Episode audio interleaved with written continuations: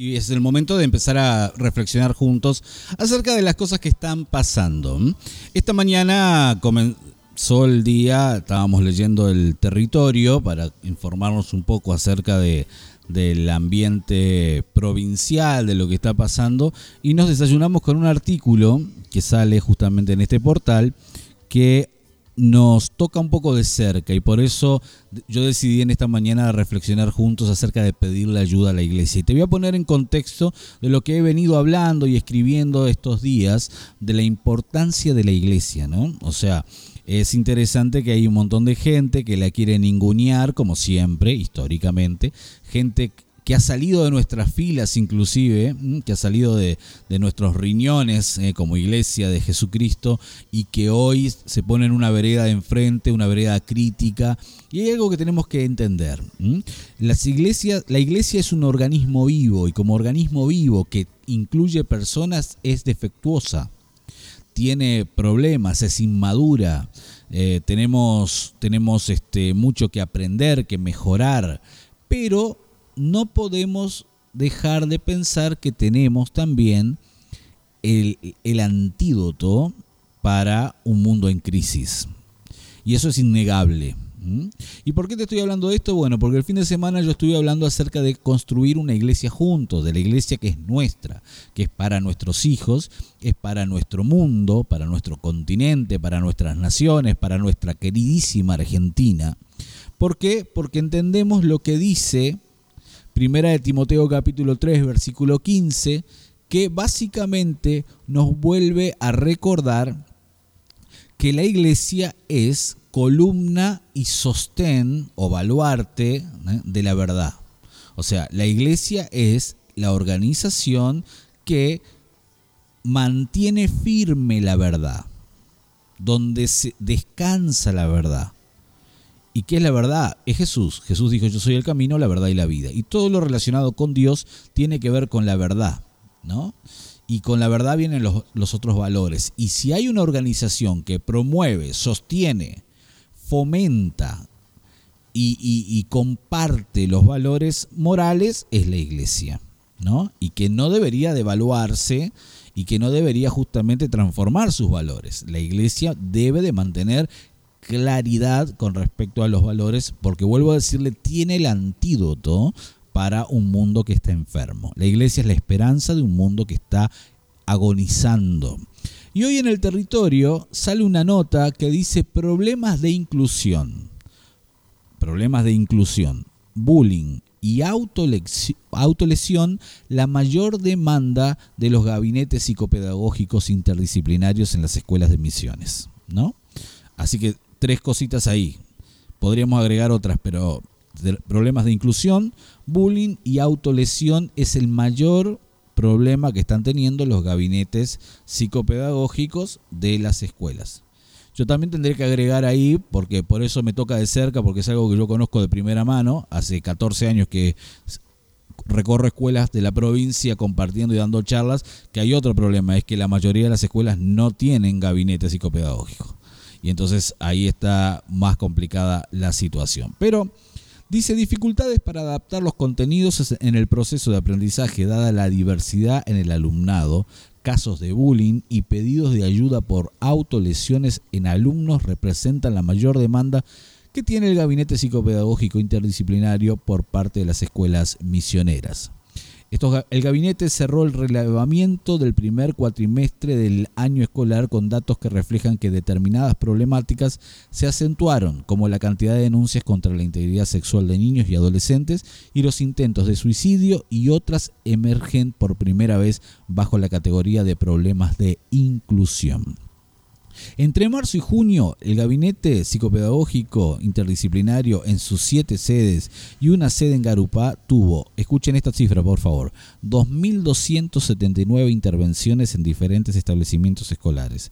2.279 de las cuales 1.341 fueron actividades de asesoramiento preventivo, 756 fueron capacitaciones preventivas y 182 casos de asistencia e investigación por diferentes causas. Terminamos el primer relevamiento cuatrimestral y nos encontramos con una realidad que no teníamos en años anteriores, que refiere a las dificultades que tienen los docentes para atender la diversidad en el sentido de atender distintos ritmos de aprendizaje a niños con algún diagnóstico que pueden ser barreras para acceder a los aprendizajes que ellos están planteando. Este cuatrimestre se caracterizó justamente por la gran cantidad de demanda de los docentes sobre cómo adecuar el currículum a las diferencias individuales, explicó en diálogo con el territorio Ricardo Martín, director del Gabinete Psicopedagógico Interdisciplinario, cuyo organismo depende del Consejo General de Educación. Bueno, está hablando acerca de la problemática que hay, obviamente chicos, por ejemplo, que, que estuvimos ahí en dos años de pandemia, con una cuarentena excesiva, con chicos que han dejado la escuela, bueno, y que ahora al retomar toda esta situación y que ya venían con alguna problemática también desde casa y todo esto, hace de que sea muy difícil adaptar ¿eh? las materias y el contenido curricular a las necesidades actuales y presentes de los chicos. Pero a eso se le suma que estamos teniendo muchos casos de bullying, ¿sí? de acoso escolar, de violencia escolar dentro del marco escolar dándose en diferentes características, porque entre alumnos, entre, entre docentes, alumnos docentes, el bullying contra la institución, contra la propia escuela, en el aspecto de, físico, por decirlo así. Bueno, todos estos están sumándose a lo que es la autolesión, que a veces también tiene, tiene que ver con este mal manejo de las emociones, de lo que le está pasando al interior del chico y entonces utiliza la autolesión como una vía, una vía de escape. Bueno, dice, la pandemia nos afectó a todos de manera diferente. Todo pasó por las posibilidades que cada familia o cada sujeto puede tener en el ámbito donde se encontraba. Hay que atender después las singularidades en el aula. Esto está haciendo que tantas familias o padres se empiecen a preocupar porque sienten que sus hijos no están siendo acompañados de la manera correcta. Estamos trabajando fuertemente en talleres en las escuelas cuando así lo piden para hacer adecuaciones y que las estudiantes puedan estar incluidos, que realmente este paradigma de la escuela inclusiva sea real y no simplemente una declaración, señaló este especialista. Ahora, Aparecen casos de abuso, dice también aparecen situaciones de denuncias por bullying y problemas de convivencia todos los días en nuestra línea provincial. Desde nuestra línea nacional no hemos tenido consultas que interpretamos y puedan deberse al tipo de abordaje cuando alguien llama a Nación porque hay que dejar todos los datos y eso inhibe. La verdad es que los problemas de convivencia entre pares de estudiantes con docentes y directivos o docentes entre sí son llamativas porque las consultas son intensas, nos está diciendo el especialista aquí, quien está a cargo de los gabinetes interdisciplinarios. ¿no? La otra categoría que apareció fuertemente también fue la gran cantidad de denuncias de abuso contra la integridad sexual de niños y adolescentes. Y este año también se notó más, dijo también Martín. ¿Mm? Ahora, ¿qué es lo que estamos diciendo? Bueno, están pidiendo socorro y están pidiendo ayuda, y ahí es la importancia de la familia, ¿no? La importancia de organizaciones como las nuestras, por ejemplo, la Fundación Manos del Alfarero, quien se dedica a trabajar y ayudar a los niños en talleres preventivos, y bueno, y ustedes más o menos conocen, pero cuando ya ellos están pidiendo ayuda porque hay una gran necesidad y no están dando abasto ante un flagelo serio como el bullying o lo que hablaban de la autolesión, los, los suicidios y tantas cosas que le están pasando a la escuela de misiones. Y a mí hay algo que siempre me alerta cuando escucho casos de, de tiroteos y ese tipo de cosas que pasan en los Estados Unidos. Que cuando uno analiza un poco en profundidad qué es lo que le está pasando al adolescente que lleva un arma a una escuela, a veces coincide con algunas cosas que le pasan a nuestros adolescentes aquí. Y gracias a Dios, solamente por obra divina, es que no estamos teniendo todavía, todavía, ciertas eh, conductas en medio de, de nuestros chicos a ese nivel de agresividad que sucede en otras naciones. Pero me parece que estamos a, a un a un paso, lamentablemente a un paso. ¿Por qué?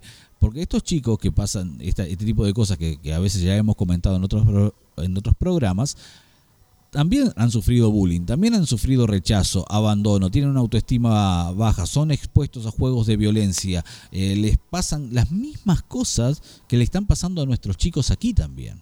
Y entonces siempre se trata, a través de organizaciones, a través de estos gabinetes, la misma, los mismos docentes, nosotros y tanta otra gente, de tratar de seguir fomentando valores y ayudando y acompañando para que realmente no tengamos que lamentar todas estas cosas. Estoy leyéndoles un artículo que salió esta mañana en el territorio acerca del bullying, acerca de cómo los gabinetes psicopedagógicos interdisciplinarios de las escuelas de la provincia están desbordados ante una situación que es real, que es real y que personalmente hoy yo quiero darte, darles una mano, darles una mano a quien nos escuche, a quien lo escuche más adelante este programa, sepan que hay una organización que tiene un montón de ventajas que ahora te voy a contar, que podemos colaborar, ayudar a que esto sea un poco más llevadero.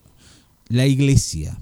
La iglesia tiene dos características fundamentales, o tres en realidad, fundamentales, que enseguida nomás te voy a empezar a contar de qué se trata. ¿eh? Por eso hoy vamos a hablar acerca de pedirle ayuda a la iglesia, que el Estado le pida ayuda a la iglesia. Basta del ninguneo, basta de tenerlo ahí como de costado porque es algo peligroso y empecemos a entender que la iglesia tiene todas las características para traer solución a problemas tangibles como este que te estoy leyendo a través de este artículo. Estamos hablando acerca de pedirle ayuda a la iglesia, ¿eh? porque estamos leyendo un artículo que salió esta mañana en el territorio sobre la importancia de ocuparnos en temas tan, tan importantes, valga la redundancia, como es el bullying, la falta de inclusión. Viste que hoy se habla tanto de inclusión y, parece que como que la inclusión tiene que ver solamente con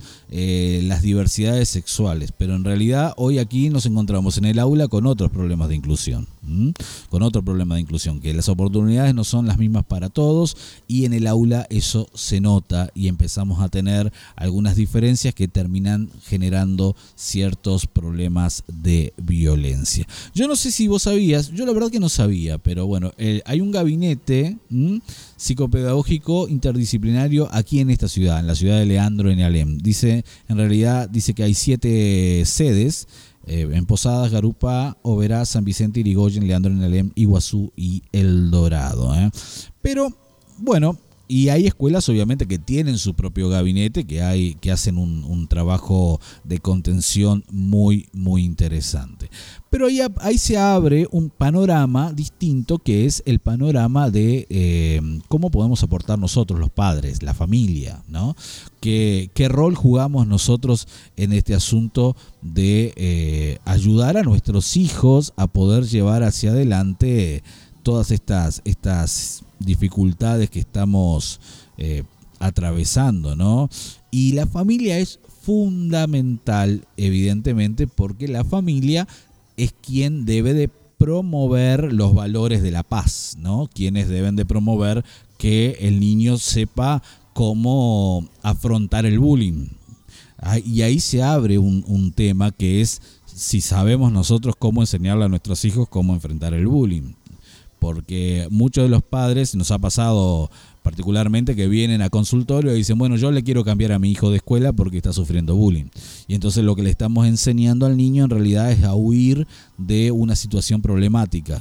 Y mañana va a ir a otra escuela y va a tener problemas de bullying también porque lamentablemente el bullying se ha convertido en un modo de trato entre los alumnos y comienza a ser preocupante. Entonces las familias juegan un rol extraordinario ahí en cómo llevar adelante todo eso. Y entonces, acá viene un poco lo que, lo que yo quería compartirles con pedirle ayuda a la iglesia. Pero ¿por qué pedirle ayuda a la iglesia? ¿Por qué yo soy un amante de la iglesia y tengo la bandera y, y la camiseta puesta de la iglesia? Bueno, te voy a explicar por qué.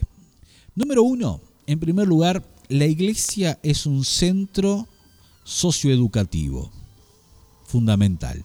La iglesia es un lugar donde la gente viene a aprender, reforzar, recordar incorporar valores. Cada semana cuando alguien viene a la iglesia, esta o otra, no importa cuál, lo que escucha es y recuerda son los valores de la infancia. ¿Sí? Cuando vos escuchás, por ejemplo, de que tenés que perdonar, o que tenés que tratar a tu vecino con amor, o que tenés que dedicar tu vida para servir a Dios y no servirte a vos mismo, son valores.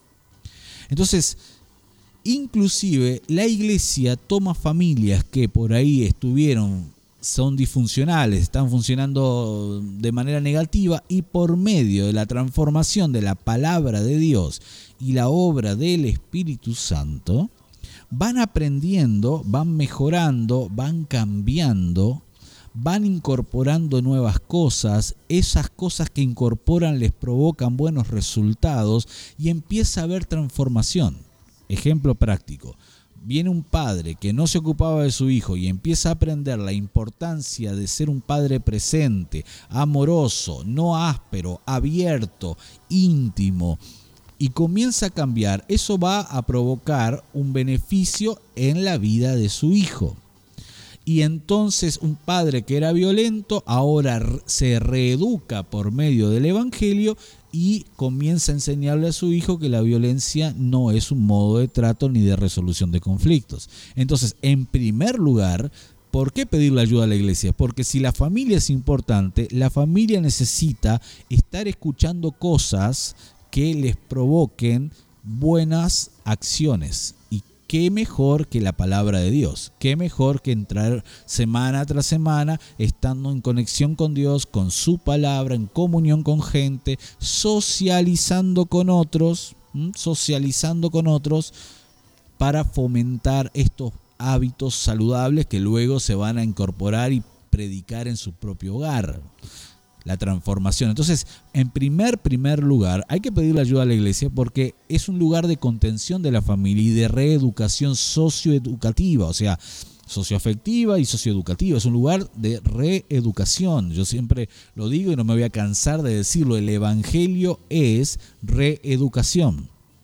¿Qué dice la Biblia? Las cosas viejas pasaron, son todas hechas nuevas. O sea, yo lo que traje de fábrica, lo que traje de, la infancia, lo que tenía en algún momento eh, dando vuelta por ahí, lo tengo que pasar por el tamiz de la palabra de Dios y reeducarme y aprender nuevamente. Como el niño aprende a hablar, bueno, de esa manera yo tengo que aprender a vivir en la vida cristiana. En segunda instancia, pedirle ayuda a la iglesia, ¿por qué? Pedirle ayuda a la iglesia porque la iglesia tiene principios que funcionan. ¿Mm? La iglesia tiene principios que funcionan. ¿A qué me refiero? Bueno, la iglesia es promotora del perdón, por ejemplo. La iglesia es promotora de la no violencia. La iglesia es promotora del mensaje de Jesús. El mensaje de Jesús es, si alguien te ofende, pone la otra mejilla. Si alguien te pide que hagas algo que no te gusta, hacelo dos veces, porque la primera vez va a ser obligado, pero la segunda va a ser porque vos querés. O sea, la iglesia tiene un montón de principios que pueden colaborar en la escuela. Ahora, acá se abre un debate que es, muchos de nosotros, que somos promotores de estos mensajes, estamos en contra de decisiones que se han tomado, inclusive desde el ámbito político, en el tratar de dejar a Dios afuera. En esto de la separación de la iglesia y el Estado, dejamos a Dios afuera de las escuelas. Yo vengo de un país en el cual Varela, que es el Sarmiento argentino, eh, Varela, decía que la escuela tenía que ser laica, obligatoria y gratuita. ¿no? Y obligatoria y gratuita, buenísimo, pero este principio de laico de, implica que a Dios, Dios se queda en el portón de entrada. Entonces se empezó a prohibir la Biblia, ¿sí?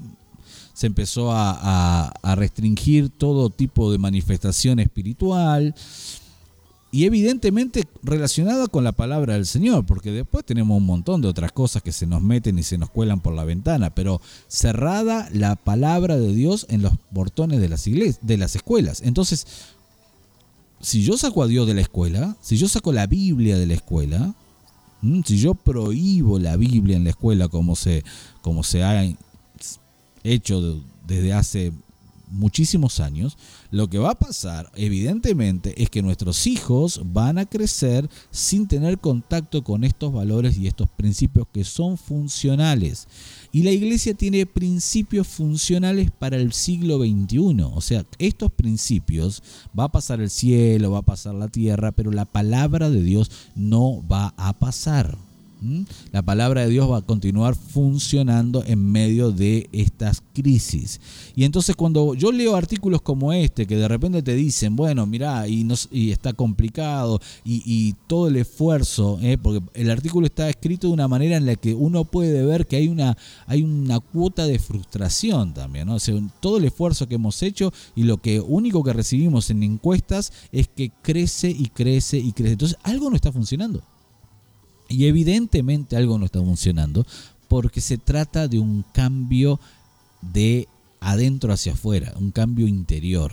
Y solamente eso lo provoca Jesucristo. Yo soy un amante de la ciencia, soy un amante de la terapia, soy un amante de la psicología, pero el cambio real, real, real de una persona tiene que ver con un cambio de mentalidad, de pensamiento, un cambio de conducta. Y eso lo propicia la obra de Dios en la vida. Entonces, a ver, señores, aquellos que nos escuchen y aquellos que están ahí preocupados por lo que está pasando en las escuelas de la provincia de Misiones, que nosotros lo vemos, ¿eh? Yo hace 14 años que doy vueltas en las escuelas y que he empezado a hablar de bullying y uno, uno lo ve y al principio hay una resistencia diciendo, bueno, no, no, no, no tenemos problema de bullying. Hasta el día de hoy hay, hay docentes que todavía no saben diferenciar qué cosa es bullying y qué cosa es un, un acto de violencia esporádico, o sea, la diferencia entre una cosa y la otra hasta el día de hoy tenemos gente que todavía no sabe muy bien qué hacer, bueno, hay que pedirle ayuda a la iglesia. Pídanle ayuda a la iglesia. Y, la iglesia, tercera cosa, está llena de profesionales. La iglesia tiene una camada de gente especializada, señores. Ustedes quizás creen aquel viejo cuento de que eran un grupo de ignorantes, ¿no? Yo estaba leyendo el día de ayer un artículo que salió en página 12 que estaban alarmados porque la iglesia, según ellos, yo creo que los números son otros, pero según ellos, pasamos del 9% al 15% de eh, cristianos evangélicos en la Argentina. Yo creo que eso está súper desactualizado, somos muchísimo más que el 15%, pero ellos estaban alarmados porque decían, che, esto crece y crece y crece, y entonces le ponen como para, ahí, eh, para el lector fácil, bueno, es, gente que no tiene mucho conocimiento, muy poca educación. Permítanme decirles algo, señores. La iglesia de Jesús está llena, llena de profesionales. Y yo quiero que vos entiendas, sobre todo para aquellos que son la iglesia, que están escuchando y que van a escuchar este programa después, que imagínate la combinación entre la ciencia que estudiaste cuatro o cinco años en una licenciatura, eh, en un masterado, en un doctorado, en una tecnicatura también, sumado a los principios que vos aprendés a través de la palabra de Dios. Esa combinación es una herramienta poderosísima para llevar adelante un mensaje de solución. Entonces, hay que pedirle ayuda a la iglesia. Pedirle ayuda a la iglesia y lo que vas a encontrar vas a ser profesionales altamente capacitados con principios altamente efectivos y poderosos. Y de esto se trata. Entonces, ¿tenemos problemas? Sí tenemos problemas. Pero también tenemos a la mano soluciones. El sábado yo le contaba a la gente aquí en casa del alfarero que la mayoría de los centros de rehabilitación en la Argentina que funcionan son centros de rehabilitación cristianos. El mayor índice de recupero que hay en la Argentina con respecto al tema de drogodependencia es por medio de instituciones cristianas que conectan a las personas con Dios. Entonces, ante los números y ante la evidencia, ¿por qué no nos dejamos de hinchar y empezamos a pedirle ayuda a la iglesia? Me vas a ver enardecido con esto porque entiendo que la iglesia tiene el mensaje transformador de Jesucristo. Hablando acerca de pedirle ayuda a la iglesia, pedirle ayuda a la iglesia. Estábamos leyendo el artículo del territorio sobre la preocupante situación de las escuelas de misiones con respecto al bullying, la falta de inclusión verdadera y la autolesión como tres de las situaciones problemáticas. Hay más, hay más.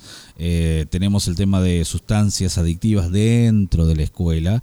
No solamente consumo, sino que también venta, hay que ser honesto. También el abuso sexual. Bueno, están pasando cosas, están pasando cosas en las escuelas y necesitamos ayuda. Y hoy tenemos la voz de gente que está haciendo un trabajo serio, como son los gabinetes eh, psicopedagógicos interdisciplinarios estas siete sedes en toda la provincia, los gabinetes de cada escuela, que lamentablemente no todas las escuelas eh, tienen y sí deberían tenerlo, esto es algo que a alguien se tiene que poner la camiseta y decir, che, hagamos un proyecto de ley que permita que cada escuela tenga una psicóloga, un psicólogo, tenga psicopedagogo, tenga trabajadores social, tenga orientadores familiares, o sea, hagamos algo, hagamos algo para que existan los recursos. Hay, a veces hay, hay recursos para tanta tontería, imagínate, para algo tan, tan serio como esto.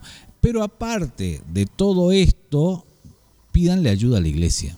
Pidámosle ayuda a la iglesia. ¿No? Y yo te decía, la iglesia es un lugar donde se aprenden nuevos principios, donde se educa a la familia, la iglesia tiene principios que funcionan, la diferencia entre una técnica y un principio es que a veces las técnicas pueden fallar porque quizás no se adaptan a la realidad actual de un niño, pero los principios tienen la posibilidad, son recetas que siempre funcionan en todo contexto, en todo país, en todo momento, y Dios tiene esos principios, como te decía, el perdón, la aceptación, la inclusión verdadera y tantos otros.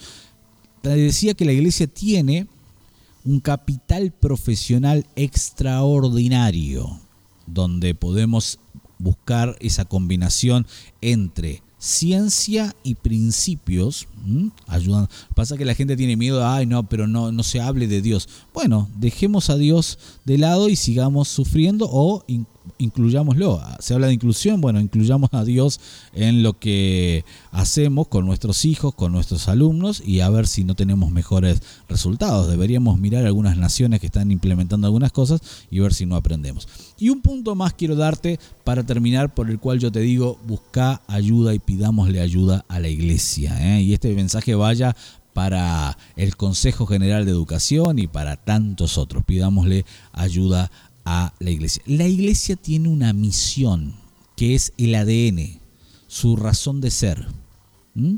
Jesús nos dijo a nosotros, a los que somos parte de la iglesia, que nuestra misión es compartir este mensaje. Entonces, la iglesia tiene un voluntariado extraordinario. La iglesia, ¿por qué? Porque la visión, la misión, la razón de ser de la iglesia no es juntarse un fin de semana para que nos hablen de algo bonito. Tampoco es escaparnos de la realidad del mundo esperando que Jesús venga y nos lleve. La iglesia tiene la misión de poder ayudar a este mundo. Esa es su misión, esa es su razón de ser. Esa es la razón por la cual estamos, nos capacitamos, nos preparamos, hacemos lo que hacemos. Esa es la razón. Entonces cuando vos podés combinar que la pasión de la gente, la, misión de la gente y el voluntariado de la gente están orientados a poder ayudar al mundo y vos le das ese permiso, es extraordinario lo que podemos llegar a hacer juntos. Entonces, si vos sos la iglesia, vos me estás escuchando y vos decís, yo soy cristiano y soy parte de esta iglesia que vos estás hablando, Pastor Ariel, sobre eh, con una misión integradora y una misión de, de solución, con un mensaje de esperanza, quiero que sepas que vos sos solución a todos estos problemas. Vos también podés hacer algo. Primero educando a tus hijos, pero también podemos hacer un montón de cosas en la escuela. Si este mensaje lo está escuchando alguien que es un docente, un directivo, alguien que eh, pertenece a un gabinete, sepan que pueden contar con la iglesia. Es más, les decimos, cuenten con nosotros para poder ayudarles. Nosotros lo hacemos hace muchísimos años esto, pero hay muchas otras congregaciones que también tienen un montón de cosas extraordinarias que pueden aportar a las escuelas. Nosotros hicimos hace unos días con el proyecto Recreo eh, un trabajo en una escuela puntual y estamos proyectando una nueva, un, nuevo desafío para otra escuela que ya nos llegó el petitorio. Y, bueno, porque queremos apoyar y ayudar y queremos que la escuela siga siendo un lugar de inclusión y de oportunidades para todos los niños. Y eso fue movilización, el proyecto Recreo fue movilización de la iglesia y la fundación. Entonces, tanto para aportar, podemos hacer tanto juntos, pero el tema es abrirse y empezar a buscar ayuda en gente que quiere ayudar. Tenemos la misión de ayudar. Entonces hay que pedirle ayuda a la iglesia, pedirle ayuda a la iglesia. ¿eh? Y quiero terminar contándote porque quizás vos me digas, bueno, yo no sé, pero ¿y van a enseñarle religión? ¿Qué, van, qué, qué tiene la iglesia para aportar? Mira, yo te voy a contar, quizás sea la primera vez que vos escuches un programa como este o que te, te, llamó la atención el título de esto, lo estás viendo después en YouTube, no sé, esto ya va como un podcast después. Mira, esto es lo que nosotros lo que a nosotros nos enseñan y lo que nosotros debemos enseñarle a nuestros hijos. Y te voy a leer un pasaje para terminar este programa, Deuteronomio capítulo 6, versículo 4 al 9, y dice así, escucha, el Señor es nuestro Dios, el Señor es uno. Por eso ama al Señor tu Dios con todo tu corazón y con todo tu ser y con todas tus fuerzas. ¿Mm? Recuerda siempre estos mandamientos que te doy hoy y acá viene lo que nosotros tenemos que hacer con nuestros hijos. Este es el deber de todo cristiano. Y si nosotros educamos así a nuestros hijos, deberíamos luego esto ser replicado por cada familia. Enséñaselos a tus hijos. Háblales sobre estos mandamientos cuando estés en tu casa, cuando camines, cuando te acuestes y cuando te levantes escríbelos y átalos en tu brazo como un recordatorio y llévalos como una cinta en tu frente, escríbelos en las puertas de tu casa y a las entradas de tus ciudades. ¿Qué está diciendo? Padres, hablemos a nuestros hijos sobre los mandamientos del Señor. ¿Cuáles son los mandamientos del Señor? Bueno, no vas a matar. Vas a respetar la vida. Vas a amar a tu prójimo como vos mismo ¿Cuál es el problema del bullying? Es que nosotros tratamos a los, a los otros no como queremos ser tratados. Los mandamientos del Señor, lo que dice la Biblia, un código de convivencia extraordinario, funcional, aplicable para este siglo. Eso es lo que nosotros tenemos que enseñarle a nuestros hijos y si nuestros hijos se crían en un ambiente de educación como esta que te acabo de leer, Evidentemente, los índices de bullying, de autolesión, de falta de inclusión, de abuso sexual, de drogodependencia y de tantas otras cosas que aquejan a la escuela misionera van a descender. Entonces, ¿por qué precisamos de la iglesia? Porque la iglesia enseña esto. La iglesia debe de enseñar esto. Y aquí de nosotros desde Casa del Alfarero queremos seguir promoviendo estos valores y enseñando todas estas cosas. Así que, señores, es hora de pedirle ayuda a la iglesia.